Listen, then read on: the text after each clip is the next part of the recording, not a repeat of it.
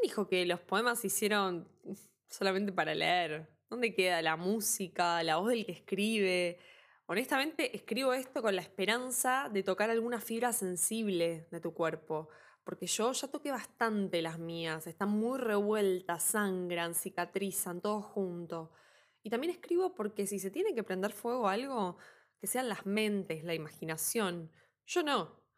Que se queme tu intelecto, que arda y vuele por el aire. Que se queme tu corazón. Esa sería la mejor revolución. Esa rima no estaba planificada, pero bueno. Bienvenidos al podcast La Revolución de los Pájaros. Creo que hay mucho movimiento cósmico, el que crea, no crea, igual todos estamos bastante ya cansados, ¿no? De estar encerrados, de, Sí, bueno, uno puede salir a comprar, pero ya como que la salidita al chino me está hinchando bastante los ovarios a mí, no sé ustedes. O sea, ojalá estén felices y muy bien.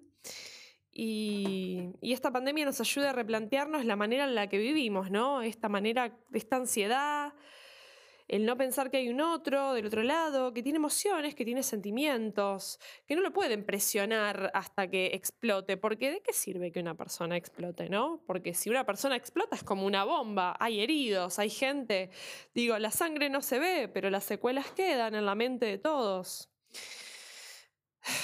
Lo digo muy honestamente, lo dice una Ariana, tengo luna y ascendente en Escorpio, que están en la casa de Aries, mi luna y mi ascendente.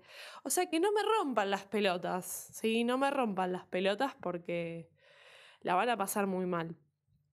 Em, dicho esto, el poema de hoy parece que, que había que leerlo con el sentir, parece que esta semana mi cerebro dijo, bueno, el domingo vas a leer este poema y vas a tener una mala semana, ¿no? Porque las cosas suceden. Así que es un poco el, reflejo. Eh, realmente hoy domingo también empecé el domingo como el ojete, así que lo van a poder apreciar. en el poema lo van a poder apreciar. Bánquenme así con este nivel de, expresión de enojo, porque si no, eh, es como, es lo que soy, es mi esencia, soy humana, a veces soy muy copada y muy zen y a veces me enojo y me hacen mal y bueno, se la bancan. Así que ustedes que están del otro lado, si se sienten identificados, identificadas con el mal humor, con, con que les hinchen los huevos y no dar más y explotar, bueno, exprésenlo. Es el mejor consejo que les puedo dar. El enojo también sirve, no todo el tiempo somos haces de luz, hermosos y preciosos, a veces somos esto. Es una mierda, sí, es una mierda, pero es la humanidad y formamos parte de ella. ¿Cómo es tener un mal día?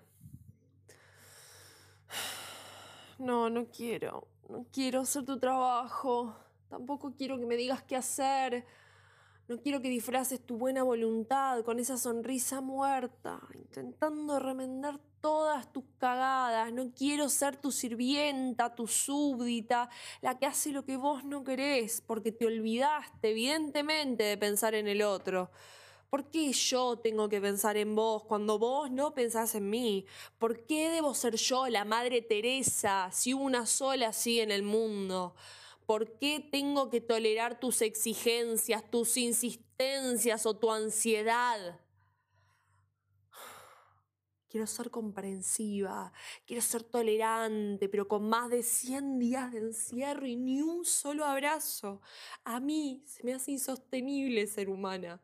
Quizás vos puedas por las dos, quizás puedas superarlo. Yo no, y por eso me acuesto a dormir, en un mar de llanto, diluyéndome hasta desaparecer.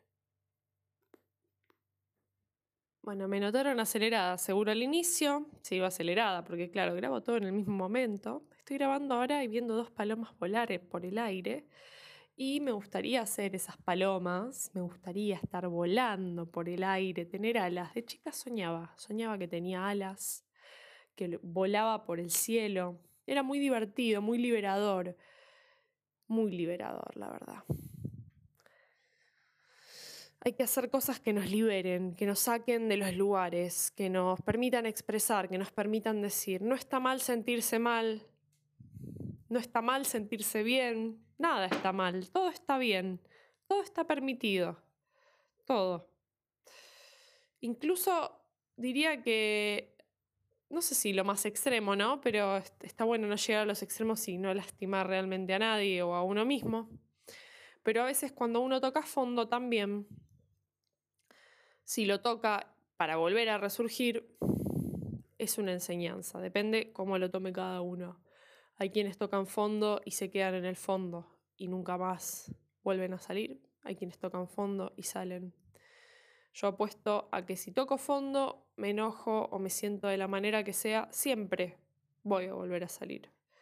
Siempre considero que hay que volver a salir porque es la única manera de poder seguir viviendo básicamente en este mundo. Así que les deseo que tengan un gran fin de largo y que sean muy felices. Y si se cruzan con gente estúpida, díganle en la cara que son unos estúpidos. No la careten, no sirve de nada. Es así.